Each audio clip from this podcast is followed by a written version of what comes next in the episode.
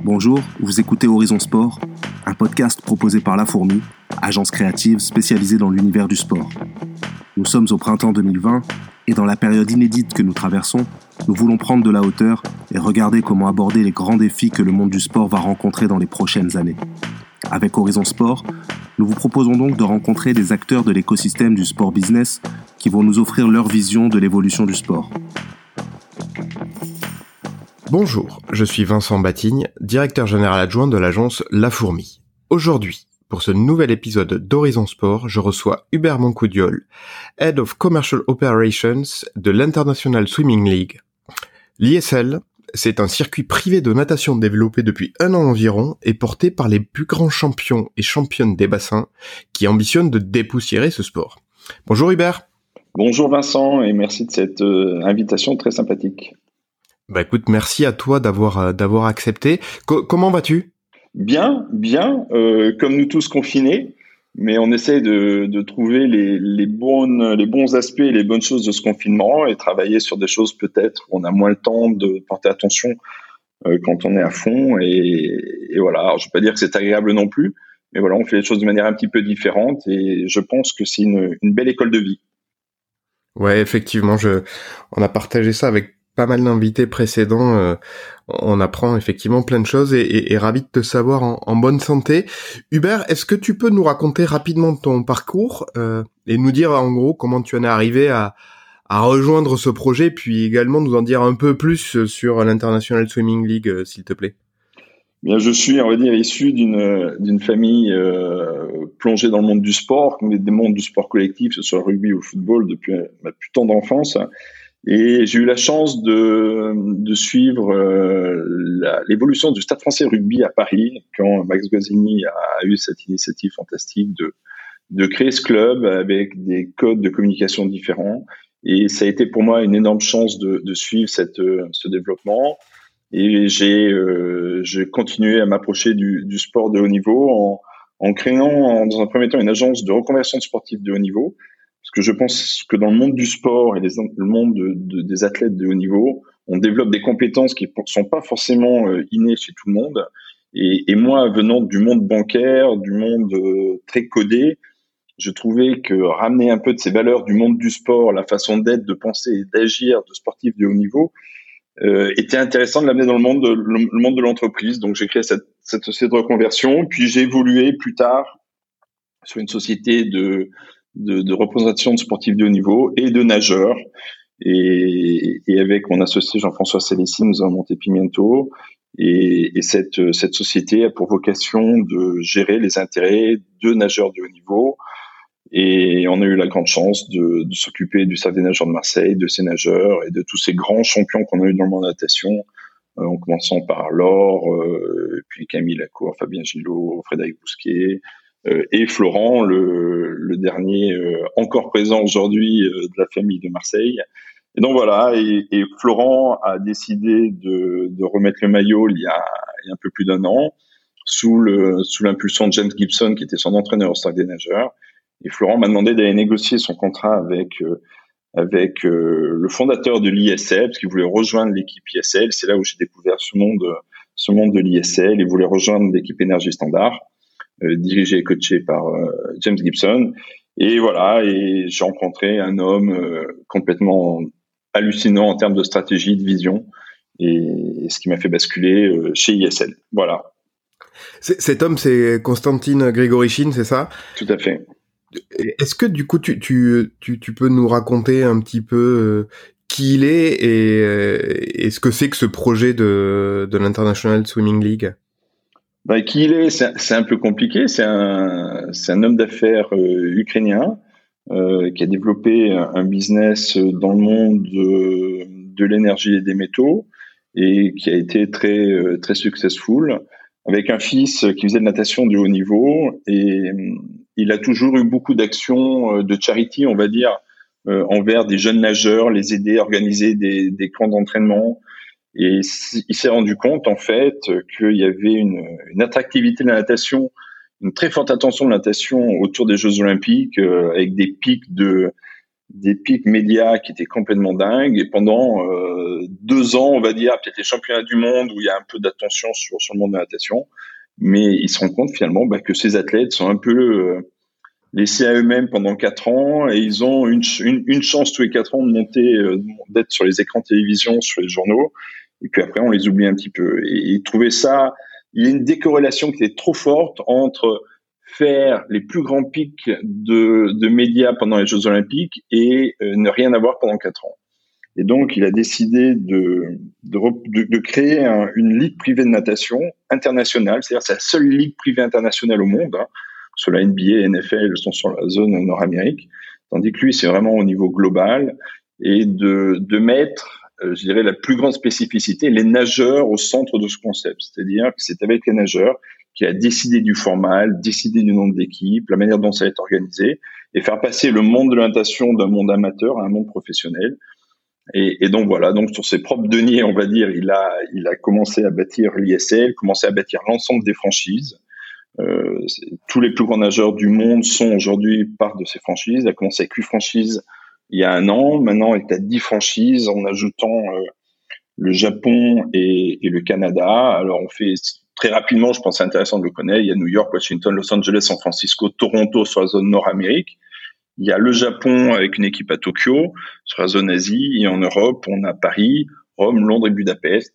Et l'année prochaine, on va rajouter deux nouvelles équipes, deux nouvelles franchises, pour avoir un total de 12 franchises, et nous ne bougerons plus des 12 franchises. Ça sera le format final de la ligue. Donc voilà, l'idée, c'est de créer pour les nageurs euh, une ligue dans laquelle ils peuvent s'affronter d'une manière régulière tout au long d'une saison, c'est-à-dire être visibles, que la natation soit un petit peu reformatée avec des nouveaux codes de communication, nouveaux codes de course. C'est-à-dire que chaque compétition, c'est quatre équipes sur deux jours. Chaque jour, c'est deux heures de compétition de manière extrêmement intense. Et, et donc voilà, c'est très graphique, c'est très euh, beaucoup d'émotions. Il y a un DJ, donc voilà, beaucoup de plaisir et c'est une compétition par équipe. Et c'est là, c'est là toute la clé. Et quand j'encontre aujourd'hui des, des, investisseurs, des sponsors qui veulent soutenir soutenir l'ISL, mon grand challenge, c'est surtout pas parler de natation, et de dire que c'est un nouveau sport. Voilà, ISL, c'est un nouveau sport, euh, un sport d'équipe avec avec des, des nageurs. Bah, hyper euh, hyper intéressant puis forcément euh, en plein dans notre sujet du jour hein, qui concerne l'évolution ou la révolution des formats de compétition, la capacité à attirer des, des nouveaux publics, des nouvelles marques, tu viens de le dire. En gros, comment est-ce qu'on redonne de l'intérêt à des disciplines dont les championnats ont peu ou pas évolué depuis des années, voire des décennies et qui peine à, à freiner la décroissance des, des audiences euh, et des fréquentations? Donc, euh, j'ai plein de questions pour toi qui concernent la, la natation évidemment, mais aussi les ligues privées, le rapport aux fédérations internationales, le rôle des athlètes, la capacité d'adaptation. Voilà, j'ai tout un toute une batterie de questions, euh, donc prépare-toi. Et, je vais commencer par une qui est qui est à la fois pas simple et qui, qui est pas dans les habitudes de notre podcast. On, on, se focalise assez peu sur la crise sanitaire qu'on euh, qu'on traverse, mais là, tu nous parlais de cette saison 2, de rajouter deux nouvelles franchises. J'avais lu qu'il y avait un déploiement encore plus ambitieux qui devait arriver juste après les Jeux, six mois de compétition dans le monde entier. Mais bon, tout ça, euh, j'imagine, c'est plus possible. Donc du coup, qu'est-ce que euh, vous allez faire pour cette deuxième saison euh, d'ISL eh bien, en effet, oui, cette, cette pandémie a complètement bouleversé le monde du sport. Et, et, pour rejoindre, pour répondre à ta question, comment comment mettre en valeur un sport qui ne l'est pas? C'est en fait c'est assez facile euh, c'est facile quand on a les moyens de mettre tout ça tout ça en musique parce qu'on est peu freiné. C'est-à-dire que les nageurs aujourd'hui étaient dans une attente de nouvelles manières de communiquer qui étaient telles que ça a été assez facile pour nous finalement d'arriver à les regrouper. Mais mais l'essence même d'ISL c'est véritablement de remettre les nageurs au centre de l'équation et avec eux bâtir un nouveau modèle. Donc ça, c'est important. Cette pandémie est arrivée et, et en effet, euh, on doit repenser complètement euh, l'ensemble de nos événements. On devait partir en saison 2, euh, on devait partir fin août, début septembre avec une magnifique compétition à Paris. Donc, juste après les Jeux, donc. Voilà, exactement, juste après les Jeux, avec les émissaires japonais qui venaient à Paris relancer la saison 2 ISL. Donc c'était un symbole Tokyo, Paris. Et bon, voilà, malheureusement, ça ça n'a pas pu se faire. Espérons qu'on pourra le faire l'année prochaine. Donc, on va garder ça dans les cartons, bien évidemment. Donc, on a décidé, une fois de plus, en, en prenant en compte cette pandémie et la santé des nageurs, et ça, c'était essentiel pour nous, On devait partir dans une dizaine de pays sur 27 compétitions en saison 2 à travers le monde. Donc on a décidé que les nageurs devaient préparer leur saison olympique en espérant qu'il y ait jeux, qu'il y ait jeux à Tokyo, ce qui n'est même pas encore certain l'année prochaine. Donc les nageurs, on va les, on va les, on va les relâcher en janvier 2021 euh, pour qu'ils puissent préparer au mieux cette compétition. Et donc on a décidé de faire un seul, voire deux déplacements cette année. On va partir. Ce qui est intéressant dans ces crises, c'est qu'il faut toujours être plus innovant. Et ce qui nous pousse encore à trouver de nouvelles idées qui soient encore plus favorables au monde de la natation. Donc, on a décidé de créer un, un concept totalement innovant. C'est qu'on va prendre nos 10 équipes, 320 nageurs, qu'on va emmener dans un, un, centre de compétition, un hub de compétition, un cluster, euh, si on peut l'appeler comme ça, et euh, 10 compétitions vont être organisées. C'est-à-dire qu'ils vont vivre ensemble, s'entraîner ensemble. Vous savez déjà où? Pardon, je te, je te coupe, mais vous savez déjà où? On, ouais, on a de, c'est pas signé, c'est pas signé, mais c'est dans un pays où il fait chaud. Euh, au mois de au mois d'octobre, novembre et décembre parce que c'est là-bas que c'est pendant cette période-là que ça va se passer euh, sur un autre hémisphère. On espère que ça se passe en Australie. Voilà, c'est pas c'est pas finalisé encore, mais l'Australie risque d'être le, le hub. Et, donc on va mettre tous ces nageurs, tous les meilleurs nageurs du monde ensemble pendant cinq semaines. Donc ils vont pouvoir, bien sûr, euh, bien sûr. Euh, entrer en compétition les uns contre les autres, mais s'entraîner ensemble. Et s'entraîner ensemble, c'est euh, c'est étonnant de voir le regard de chacun, comment lui s'entraîne, et ça va être quelque chose de complètement innovant. Est-ce qu'on va pas en profiter pour faire un, un documentaire euh, autour de la vie de sportifs de haut niveau C'est des choses sur lesquelles on est en train de réfléchir. Mais en tout cas, voilà, l'idée, c'est on prend nos 10 équipes, on se met dans un endroit le plus euh, sécurisant possible, on va éviter tous les voyages, euh, on veut vraiment euh, essayer de caler au mieux euh, les nageurs dans ce dans un concept de de sécurité maximale. Donc voilà, ils vont être dans des dans, des hôtels avec des piscines. Il faut trois piscines de 50 mètres quand même. Donc il faut une grosse organisation. C'est pas rien quand même. Hein. C'est pas rien. Et donc il faut c'est pas et, ça ne se trouve pas partout. Donc l'Australie a, a, cette chance sur la Gold Coast d'avoir des piscines de 50 mètres tous les tous les kilomètres quasiment. Donc ça, c'est une véritable chance. Et bien évidemment, avoir notre centre de compétition, c'est-à-dire cette fameuse piscine de 25 mètres euh, au format ISL qui sera euh, qui sera organisée là-bas avec la même production. Et, et les nageurs, euh, ils sont ils sont à fond derrière cette idée, qui, qui parce que ça change quand même pas mal du du principe de, de départ. Ça les intéresse, ils vous suivent à fond. Enfin, c'est quoi leur réaction? Ouais, les, les nageurs sont les nageurs sont extrêmement positifs sur cette idée. Euh, l'idée, en fait, ce qui est marrant, euh, quand on va, on va toucher un peu la psychologie, l'idée qu'ils soient confrontés et que pendant cinq semaines, ils vivent un petit peu ensemble, euh, c'est quelque chose de, de complètement nouveau. Et, et, de regarder un peu comment ça se passe à droite ou à gauche, même s'ils disent non, non, mais nous, on a notre cadre d'entraînement. et on... Ça va être intéressant de voir cette interaction. puis si on peut faire des concours de cuisine entre Caleb Dressel. Florent Manodou et Cathy Ledecky, ça aussi, ça va être sympa. On va essayer de, on va essayer de faire vivre cette manière tous ces sportifs de manière un peu différente. Ce sera la première fois au monde où les meilleurs sportifs seront rassemblés. C'est comme si on avait un peu une sorte de mini mini euh, village olympique avec vous, les, euh, vous, les défrayez pour pour ça? Bah alors c'était euh, c'était le c'était la grande la grande annonce qu'a fait ISL il y a un mois maintenant, c'est-à-dire qu'on a mis en place un programme de solidarité. la nation malheureusement n'est pas encore en mode professionnel. C'est-à-dire que très très grosse partie des nageurs, on va dire 80%, 90% des nageurs ne vivent pas de leur sport. Il faut bien le savoir. Euh, ça a faire les meilleurs scores euh, médias pendant les Jeux Olympiques, ben, les nageurs euh, ont besoin de, ne sont pas tous euh, capables de s'assurer financièrement.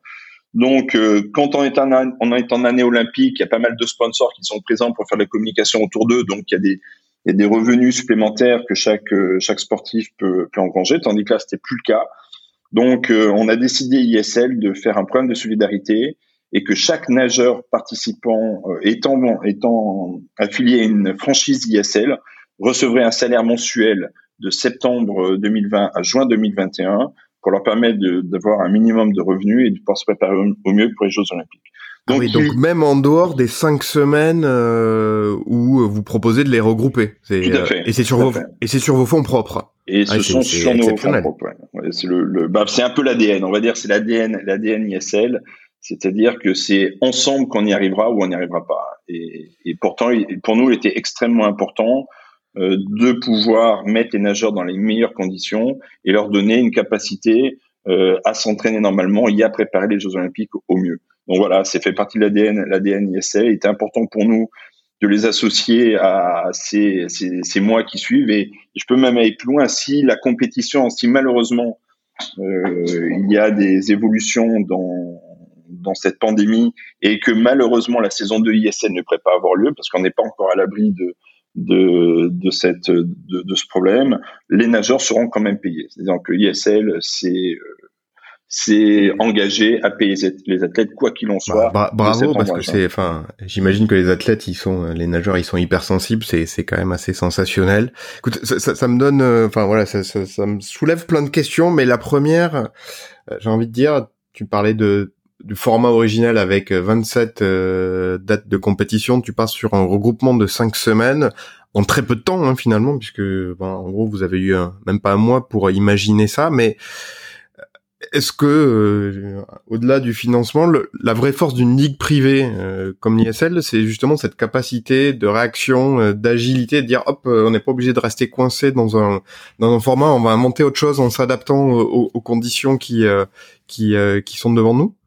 Bah, c'est, on va dire qu'ISL, on essaie d'être à l'opposé de ces grandes organisations sportives mondiales qui ont besoin d'années pour commencer à changer le sens de la table ou le positionnement des chaises. Euh, on se doit, on n'a pas le choix d'être flexible euh, et d'être innovant. Et mais ça, on le fait avec les sportifs et c'est ce qui est le plus important pour nous. C'est-à-dire que les, les sportifs, quand on a décidé de faire ces cinq semaines, bon, on a on a on est allé voir l'ensemble de nos ambassadeurs.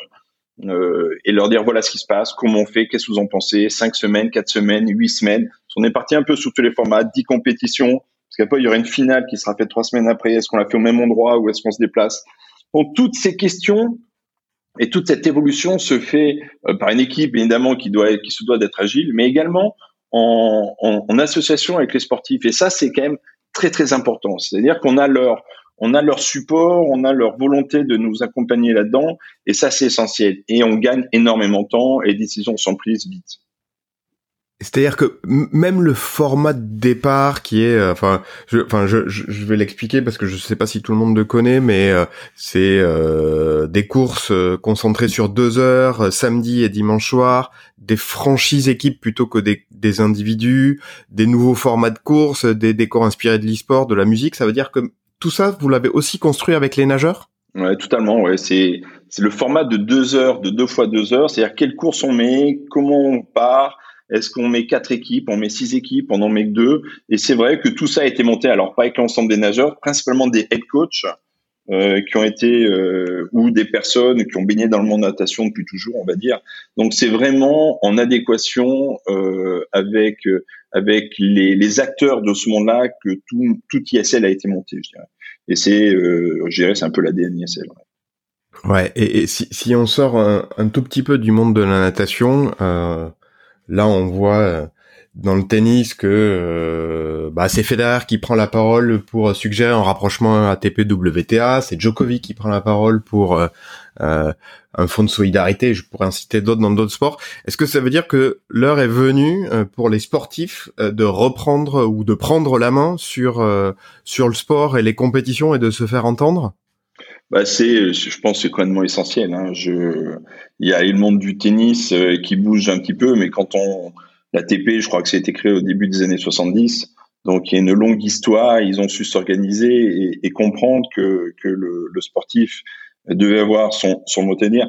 Je suis pas certain qu'il faille donner 100% le levier aux, aux sportifs euh, pour euh, pour organiser, mais si on met pas les sportifs, les acteurs de ce sport au centre de leur discipline et de l'organisation, euh, ça va être très très compliqué. Et aujourd'hui, on, bon, dans le monde de natation, on est en train, on est en train de, de d'en essayer de montrer une voie. Euh, mais je pense que l'athlétisme euh, va dans ce même sens-là et on a exactement les mêmes sujets. Aujourd'hui, on discute avec le monde de l'athlétisme et on voit que ce sont exactement les mêmes les mêmes soucis. Besoin de se réinventer, besoin de s'adapter aux nouveaux notes de consommation du sport. Même le foot, si on pousse l'équation à fond, je pense que le foot va, va, va devoir avoir à réfléchir sur des formats peut-être un peu plus euh, un peu plus dynamiques. Aujourd'hui, je sais pas moi quand je vois les jeunes, ils ont ils ont un écran euh, ils ont un iPad, un, ordi et, leur téléphone dans la main. Ils regardent un match de foot de cette manière-là. Donc, il va falloir que les choses changent. Et c'est vrai que remettre le sportif au centre, c'est extrêmement important. Alors, c'est vrai que le tennis est extrêmement bien organisé depuis longtemps aujourd'hui, mais je pense qu'aujourd'hui, le monde de la natation, le monde de l'athlétisme, beaucoup de sports olympiques en fait, hein, euh, ouais, mais attends, tu, tu, me parles de l'athlétisme là et tu dis on a des discussions. Ça veut dire que vous avez des, des projets en préparation? Oui, on travaille sur un on travaille sur un, un projet euh, format format ISL, si on peut l'appeler format ISL, mais en effet de faire des équipes euh, qui puissent euh, se rencontrer de manière régulière. Alors à la différence de la natation, l'athlétisme ne peut pas un athlète ne peut pas on fait pas un 100 mètres toutes les semaines euh, au plus haut niveau. Donc, ce sont des, c'est un format peut-être un petit peu, un petit peu différent, mais c'est des choses sur lesquelles on réfléchit, sur les, on essaie de, de voilà, de rassembler des personnes autour d'un projet comme celui-ci. Et en effet, dans nos cartons, on a, on a déjà, euh, on a déjà une compétition euh, qui est prête à être lancée. Passionnant. on a hâte d'en savoir plus. Le, tu disais qu'on peut pas organiser sans, sans, sans les acteurs du sport. Du coup, j'ai une question et enfin tu, me dis si tu peux répondre, mais du coup, euh, vos relations avec la Fédé internationale de natation, euh, elles, se passent comment? Parce que, en gros, enfin, j'imagine que eux considèrent que vous venez un peu concurrencer leur euh, leur format ou leur compétition. Donc, ça se passe comment avec eux? C'est plus que de l'imagination, c'est une réalité. C'est une réalité, et, ça se passe, bah, ça se passe pas comme ça au moins. Euh, c'est plus simple. Voilà, c'est plus simple. Aujourd'hui, ils nous voient euh, pas de la meilleure des manières, encore que je, encore que euh, on n'a pas trop de nouvelles d'eux, hein, pour être honnête. Euh, et c'est pas très important euh, parce qu'on n'a pas besoin d'eux pour avancer. ce qui est beaucoup beaucoup plus important pour nous, c'est que le tissu de la natation dans l'ensemble des pays dans lesquels on est présent arrive à adhérer à notre à notre, je dirais à notre cause, ça peut être une cause, mais on arrive à travailler ensemble. Et, je pense qu'il est important pour ISL d'avoir de bonnes relations avec les fédérations nationales euh, de natation pour qu'ensemble on développe euh, ce sport et que de nouvelles pousses arrivent et que ISL puisse être un tremplin, un tremplin pour, pour certains nageurs de haut niveau et que ce sport devienne vraiment professionnel. Donc la FINA, euh, la Fédé internationale, euh, on n'a pas de rapport euh, ni bon ni mauvais, il y en a pas, donc comme ça c'est plus simple. En revanche, on travaille de plus en plus avec les fédérations sur l'ensemble des pays, et ça c'est un point essentiel pour nous. Moi j'ai une question peut-être un peu délicate aussi, mais euh, du coup vous êtes une ligue privée, donc euh, vous avez vos règles, vos formats, enfin vous êtes libre d'agir comme comme bon vous semble, mais cette dimension spectaculaire que vous avez, moi j'ai vu des images, effectivement, c'est ça change complètement le regard qu'on a sur la natation, mais de fait, ça exclut euh, les courses longues, enfin au-delà du au-delà de 400 mètres. Est-ce que ça dénature pas un peu ce sport de dire on se concentre sur les courses sprint ou les courses courtes? Bah, ça, c'est une, une, excellente question. Euh, et, et, en effet, c'est un sujet sur lequel on travaille parce que c'est important pour nous. Euh, on est très très basé sur le sprint euh, parce que c'est spectaculaire euh, et les gens aiment voir le sprint. Euh, c'est voilà, voir un 800 mètres, euh, c'est toute la valeur des personnes qui nagent un 800 mètres. C'est voilà, c'est des sportifs exceptionnels et il faut euh, complètement reconnaître ça. sauf qu'aujourd'hui, le spectateur, téléspectateur, il est à recherche de l'émotion, de d'une course de 50, des relais, ce genre de choses, qui soient émotionnels, qui soient actifs. Et donc voilà. Donc je pense que notre première priorité, c'était faire sortir la natation de ce carcan, euh, de ce carcan d'administration internationale dans lequel euh, plus grand monde se reconnaissait en tant que en tant que que supporter. Je veux dire, moi, c'est ce que je disais tout à l'heure quand un de mes jobs, c'est bah, c'est trouver des sponsors et des partenaires. Et quand je commence à dire voilà ISS et la natation, ben voilà la discussion est quasiment finie euh, parce que la natation faisait rêver personne. Euh, donc c'est pour ça que j'utilise c'est un nouveau sport, c'est un sport d'équipe avec des nageurs, il est vrai, mais c'est vraiment un nouveau sport et un sport d'équipe. Et il faut absolument casser cette image que trop de personnes ont du monde de la natation, de ces piscines où ça sent le chlore, où euh, il y a des où il faut rester quatre heures pour une compétition où voilà il faut absolument casser ça la rendre sexy agréable de l'émotion de la musique, de, de voilà ces, ces relations à l'e-sport, à ce graphisme qu'on essaie de mettre en place. Ça, c'est complètement essentiel. Et après, comment est-ce qu'on peut accrocher ces longues distances à ce nouveau monde de natation? Eh ben, ça va être notre défi. Alors, est-ce qu'il faut pas le faire en open water, c'est-à-dire des, des, des courses, des courses en, en mer, des courses c'est sur quoi on travaille beaucoup et, on veut valoriser ces, ces disciplines-là. Aujourd'hui, dans le modèle ISL, c'est pas possible. On a, il faut casser ce carcan historique, il faut casser ces codes. Et il y a que ces courses un peu spectaculaires qui nous permettent de changer euh, la manière dont le sport est vu. Ouais, ce que, ce que j'aime bien dans ta réponse, c'est enfin, tu es à la fois très clair sur euh, vos objectifs et euh, vous vous laissez pas sur le bord de la route ces courses longues, vous y réfléchissez. Donc euh, ça, je trouve ça, je trouve ça super. Donc ça veut dire que vous avez une quand même une, une vision globale de, de l'ensemble des athlètes. Ça c'est euh, euh ça c'est ça c'est ça c'est top. Il en exclut pas pendant qu'il y a une compétition ISL dans un pays de faire des courses euh, des courses en, open water euh, au même moment. C'est-à-dire de refaire que ce monde de ce monde de natation globale, soit des longues, des courtes distances, se, se retrouvent ensemble. Et c'est des voilà, c'est des projets qu'on a et sur lesquels on, travaille, d'essayer le plus possible dans des week-ends, quand on est dans certains pays, de rajouter au même moment euh, des courses en open water euh, pour euh, pour pour que le monde de natation soit complètement réuni ensemble. Donc voilà, c'est des on les met absolument pas à côté, mais aujourd'hui il est essentiel de casser de casser cette image et, et ça peut se faire que par le sprint à ce jour. Bon, bah écoute, à, suivre donc. Euh, moi, j'ai une dernière question sur cette partie de l'entretien. Euh, cette ligue privée ou de tel format de ligue, est-ce que euh, ça peut voir le jour? Est-ce que ça peut exister s'il n'y a pas un fonds ou un milliardaire comme Constantine qui met la mise de départ?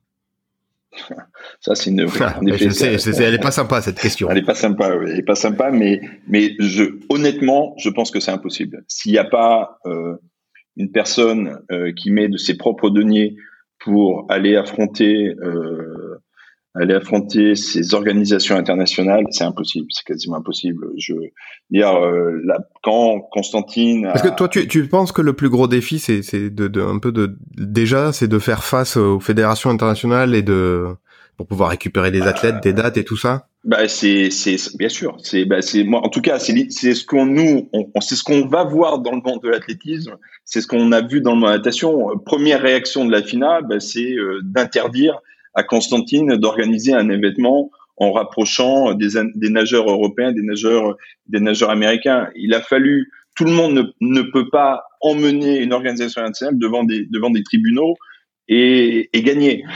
donc, euh, donc à la base, il faut pouvoir s'affranchir euh, de ces de ces organisations internationales qui veulent, pour eux, c'est voilà, c'est leur sport, leurs athlètes, c'est voilà, on n'a pas le droit d'y toucher. Et ce qui est quand même ahurissant dans le monde euh, de l'économie d'aujourd'hui. Donc euh, oui, je pense que si on est même un fonds, ça peut être compliqué parce qu'il peut y avoir des, des pressions politiques, peut y avoir des pressions euh, des pressions même internationales pour qu'on touche pas à certaines choses. Euh, une personne aujourd'hui qui, qui a la capacité d'avoir sa totale liberté d'action et, et, et, de se battre et de pouvoir aller dans des tribunaux s'il faut aller dans des tribunaux, je pense c'est essentiel. Et si on n'est pas, euh, ouais, si on n'a pas un peu d'argent, euh, je pense c'est extrêmement compliqué de monter une ligue internationale sur un des sports les plus populaires au monde. Hein. Il faut pas oublier, euh, il y a 500 millions de nageurs réguliers dans le monde. Donc, euh, on touche quelque chose de gros, on touche quelque chose de qui, est visible. Et je suis pas certain que si on est, si t'es pas tout seul individuellement, tu puisses monter tout ça. Donc ouais, je pense qu'il faut, euh, faut avoir un peu d'argent, ouais. Ouais, non mais ça, ça, me paraît clair. Et puis, euh, je pense qu'on pourrait faire quasiment un épisode entier euh, sur le, le, rapport entre ces fédérations internationales qui sont de toute façon aussi essentielles, celles qui font vivre le, sport, qui permettent de euh, qui, qui, vivent dans tous les pays, et puis euh, le besoin aussi de mettre plus en lumière euh, les sportifs et, et, leur de donner euh, une, une, vraie médiatisation, une vraie place à ce sport de manière plus large, que n'arrivent plus à faire beaucoup de fédérations internationales. Bah, il y a des il y a des super exemples hein, que sur le basket euh, la FIBA euh, n'a rien contre l'NBA hein, ils arrivent à vivre extrêmement bien ensemble il n'y a pas de sujet dans le foot c'est pareil hein, quand il y a les coupes d'Europe les donc y a ça peut marcher ensemble bien évidemment et j'espère que ça marchera ensemble mais aujourd'hui il y a des sports mais malheureusement mais qui ont qui réussissent pas à bouger, qui réussissent pas à évoluer, et on se soucie pas des sportifs. Je sais pas dans toute cette discussion, est-ce qu'on reporte les Jeux Olympiques ou non Je me demande s'il y a une personne des comités olympiques qui est allée voir, euh, euh, je sais pas, des sportifs qui vont participer aux JO, avoir leur avis, qu'est-ce qu'ils en pensent, on y va, on n'y va pas. Je suis pas certain. Je suis pas certain. Ils ont pris leur décision dans leur coin parce que très certainement ça devait dépasser certaines certaines sphères mais on peut pas s'affranchir de la vie des sportifs de haut niveau. Ce sont, ce sont nos acteurs, ce sont pas des pions qu'on trimballe à droite à gauche. Je veux dire, ces gens-là, ils nous font vivre des émotions complètement hallucinantes, mais on peut pas les, on peut pas ne pas s'attacher à eux et ne pas aller vers eux pour essayer de construire un modèle de demain. En tout cas, ça me paraît très compliqué. Ouais, ça paraît clair. En tout cas, c'est un débat, c'est un débat passionnant et c'est sûr que vous contribuez à le, nourrir avec l'ISL. Euh, on passe à la deuxième partie de l'entretien avec des questions un peu plus euh, euh, personnelles, en tout cas liées à toi plus qu'à l'ISL. La première, euh, avec la, la période, la crise qu'on traverse, on en a parlé tout à l'heure de, de, de, la pandémie. Qu'est-ce que qu'est-ce que ça change pour toi de ton côté? Est-ce que ça accélère la transformation, la digitalisation, les, les, rapports euh, des gens entre eux? C'est toi, tu y vois quoi comme changement? Ben, je euh, je pense que c'est un catalyseur en fait. Je pense que cette pandémie euh, va accélérer les changements qui étaient déjà visibles. Je pense que le changement est en marche. Et on voit, euh, et on l'a vu à travers le e-sport, euh, qui a un peu euh, bouleversé ce, paysage, sportif. Donc, je pense pas que la pandémie soit le transforme les choses. Je pense qu'elle va accélérer la transformation. Et c'est la façon dont je la vois, je la vois un petit peu. Je pense que c'était, c'était déjà en marche. Il y avait des choses un peu aberrantes sur le marché du sport aujourd'hui. Et, euh, et, la pandémie bah, va mettre une loupe et on va se dire, oh là là, en effet, comment c'est possible et comment ça doit évoluer. Donc, euh, c'est, euh, c'est pour moi, c'est un, c'est un catalyseur. Et maintenant, on est, euh, voilà, on est au centre, on est au cœur, on est au cœur du réacteur en ce moment. Et ça va être extrêmement intéressant de voir comment le monde du sport va évoluer, la, comment le sport va être acteur des évolutions de la société de demain. Euh, parce que pour moi, je pense que le sport est, est très certainement un des vecteurs principaux euh, des messages euh, environnementaux, sociaux. Voilà, le, le, sport est acteur de tout ça et ça va être extrêmement intéressant de voir comment ça va se comment ça va se, se passer et comment le sport va interagir par rapport à tout ça. Et, voilà. Et là, moi, j'avoue, c'est c'est des choses sur lesquelles euh, nous, ISL, on essaye de réfléchir pour se dire comment euh, comment on peut être encore plus acteur, comment on peut mettre ISL à disposition de ces nouveaux acteurs pour que ce soit encore plus sympa, encore plus agréable et faire passer des vrais messages. Voilà. Et et, et on discute avec plein de sociétés. Euh, ces sociétés, ces startups du digital euh, qui te parlent de virtualité virtuelle, euh, réalité virtuelle augmentée, euh, les avatars et voilà. Donc on est au centre de tout ça et, et on est très friand de voir comment on peut aider à cette évolution de demain parce que obligatoirement elle va passer par là. Donc voilà, moi cette crise, je la vois plus comme le catalyseur que comme le, je dirais le, le révélateur. C'est vraiment là, euh, on va voir si euh, ça va accélérer en tout cas. Ça, c'est une certitude. Ok, très euh, très clair. Est-ce que tu aurais un bon plan ou un conseil à nous partager de, de, choses que, que tu as découvert et que tu fais en ce moment une appli, des films ou des séries, un podcast, de la musique que tu réécoutes, des, des recettes de cuisine. Je, je... les, possibilités sont multiples, mais quelque chose que tu pourrais partager avec nos auditeurs? Moi, je travaille, euh, je travaille mes cinq semaines avec les plus grands nageurs du monde pour savoir euh, comment on va, euh, comment on va les occuper. Donc, moi, j'ai découvert cette cette façon de pouvoir bouger. J'ai, découvert plein de, podcasts, d'applis de sport parce que je pense que c'est important de faire du sport et, et que notre corps a besoin de faire du sport. C'est un c'est un, une manière de vivre et d'être et, et de d'essayer de bien manger. Et donc, je suis assez accro de de d'app euh, pour faire. Euh, alors là, malheureusement, l'environnement fait qu'on peut pas, euh, on peut pas courir où on veut, mais des apps de stretching, des apps de yoga. Alors moi, j'étais, voilà, j'étais pas obligatoirement le premier candidat pour le yoga, Et finalement, j'ai appris, il y a le yoga et peut être extrêmement sportif. Et donc voilà, il y a plein d'apps euh, sur euh, sur du stretching, du yoga qui m'ont euh, qui m'occupent qui m'occupe beaucoup. Donc voilà, moi mon, conseil c'est aller regarder tout ça. On, découvre, on se découvre en tout cas des nouveaux centres d'intérêt et c'était et ça c'est assez sympa. Puis voilà, puis on essaye de, mieux manger, de faire gaffe et, aussi peut-être passer un peu de temps un peu de temps dans la cuisine et essayer de voir ce qui est sympa à se cuisiner ou non. Voilà, puis des documentaires, c'est sympa, on voit plein de docus en fait, euh, sociaux, sportifs, euh, et, je trouve qu'on, ça nous permet de, de remettre un peu ce que j'aime dire, euh, l'église au centre du village, on se dit, oh là là, il y a des vraies réalités quand même dans la vie, et c'est important d'en être conscient.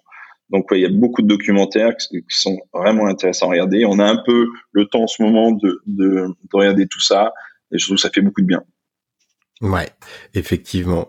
Et toute dernière question, est-ce que euh, tu aurais un invité à nous conseiller, quelqu'un avec qui tu pourrais nous mettre en relation, euh, voilà, qui a, un, qui, qui, a un vrai regard ou, ou nous t'aimerais entendre le discours sur euh, comment le sport relève les, les, défis qui sont devant lui? Bah alors là, je vais faire une réponse à l'ISL. Pour moi, c'est donner la parole aux sportifs est extrêmement important parce que je pense que c'est euh, c'est important de, de comprendre eux comment ils voient le monde de demain, comment ils voient leur sport, comment ils voient évoluer le, le statut de, de, sportif professionnel. Et on va pas s'éloigner du monde de natation, ça serait dommage. Donc moi, je pense qu'un Florent Manodou euh, serait intéressant à, à, interviewer pour vous, voilà, tu vois, il le cherchait un petit peu sur euh, sur sa façon de voir le sport de haut niveau euh, demain et ce qu'un athlète de haut niveau cherche en fait et ce qu'il fait lever le matin et tout ça. Donc moi je je je, je vous propose Florent Manodou si potentiellement tu as une place sur ton podcast. Ah bah pour euh, alors déjà on, on, a de la place et puis on a envie d'avoir une grande diversité d'acteurs qui nous répondent et puis euh, avec un athlète de haut niveau euh, comme Florent, avec grand, euh, avec grand plaisir, euh, si, si lui aussi accepte pour pour faire ça rapidement, je pense que ça va intéresser plein de monde. Eh ben, avec plaisir. Merci beaucoup Hubert pour tous ces échanges. C'est c'était vraiment passionnant et, et je pense qu'on a appris plein de choses et qu'on a hâte d'en découvrir encore plus. donc vraiment, je te remercie et puis je te dis à très bientôt. Bah oui, merci beaucoup. Merci Vincent. Euh, c'était sympa d'échanger là-dessus. Et si ça peut aider certaines personnes à, entrevoir le monde de la natation de manière un petit peu différente, euh, ça sera déjà une bonne une bonne chose. En tout cas, merci merci à toi. Euh, c'est euh, je trouve que ce que tu fais est vraiment hyper intéressant. Donc continuez surtout. Merci et puis à très bientôt. À bientôt. Salut. Merci d'avoir écouté cet épisode en entier. N'hésitez pas à le partager autour de vous à nous faire part de vos retours par mail, sur LinkedIn ou Instagram. Vous pouvez également nous suggérer des prochains invités que vous aimeriez entendre. Et si vous avez besoin d'être accompagné dans vos problématiques autour du sport, écrivez-nous sur contact at lafourmi.biz.